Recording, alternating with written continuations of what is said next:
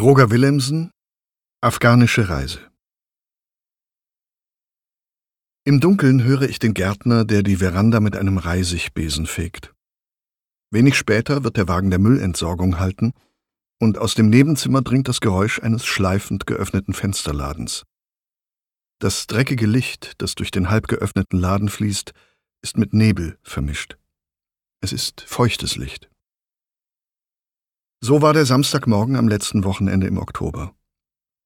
Ich sollte abends in Locarno auftreten, war aber schon am Vortag angereist, um meine Afghanistan-Reise im legendären Grand Hotel vorzubereiten. Drei Tage, bevor es vielleicht für immer schloss.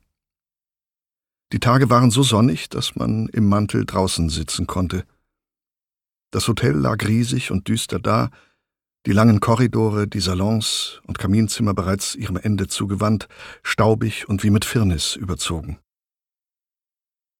Im Treppenhaus der größte Lüster der Welt aus farbig zuckrigem Murano-Glas, die Knospen darauf wuchernd wie Tumore.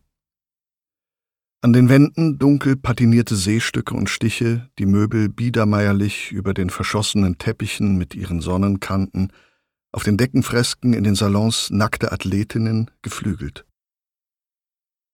Eine bleichhäutige Europa wird auf dem Stier ins Himmelblau gezogen, das auch schon grünstichig dämmert, hinein ins große Welken und Vergehen, das auch die Balkons draußen rissig und moosig hat werden lassen.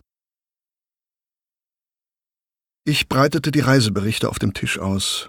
Robert Byron, Bruce Chatwin, Peter Levy, Nicolas Bouvier, Doris Lessing, William T. Wallman, Saira Shah und andere – auch Fotos, Bildbände, einen Stadtplan, eine Landkarte, dazu die Schnappschüsse, die mir meine afghanische Freundin Nadia überlassen hatte.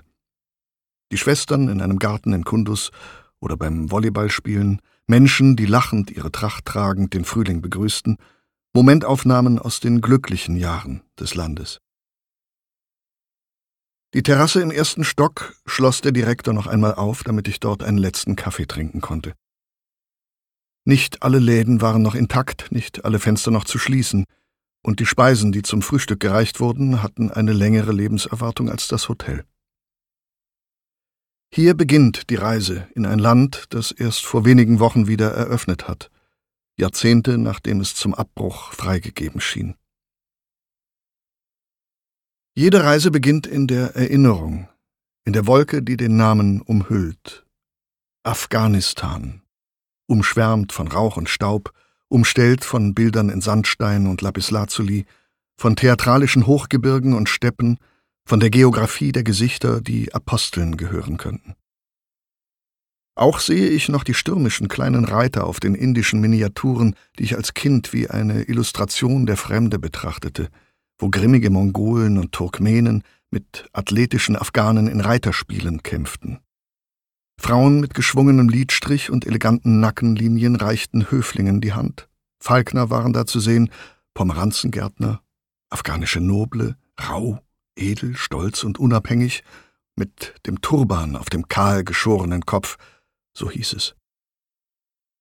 Und dann der Hippie Trail, auf den gut hunderttausend junge Leute aus dem Westen zogen, genährt von grünem und schwarzem Afghanen, später dann Heimkehrer mit verfilzten Haaren, die das Kraut der Armen rauchten und etwas vom Unbeschreiblichen stammelten.